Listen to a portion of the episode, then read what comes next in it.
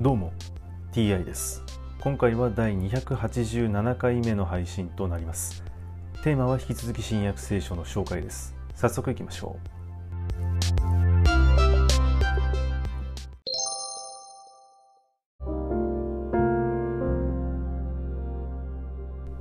新約聖書第286回。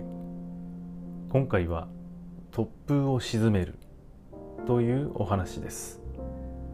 ある日のことイエスが弟子たちと一緒に船に乗り湖の向こう岸に渡ろうと言われたので船でした。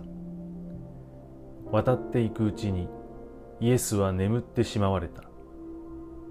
突風が湖に吹き下ろしてきて彼らは水をかぶり危なくなった。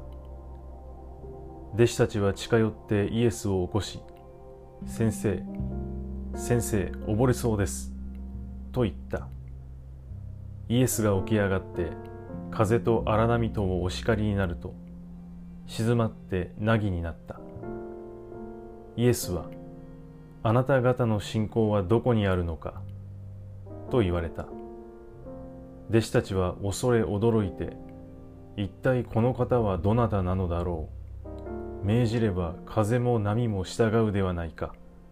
と互いに言った。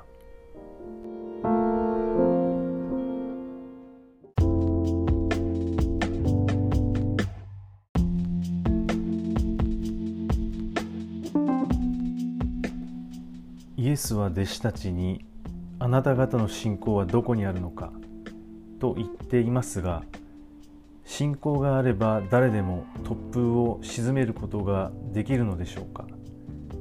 イエスだからこそこのようなことができたのではないでしょうか。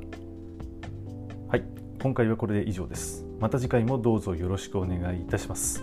それでは。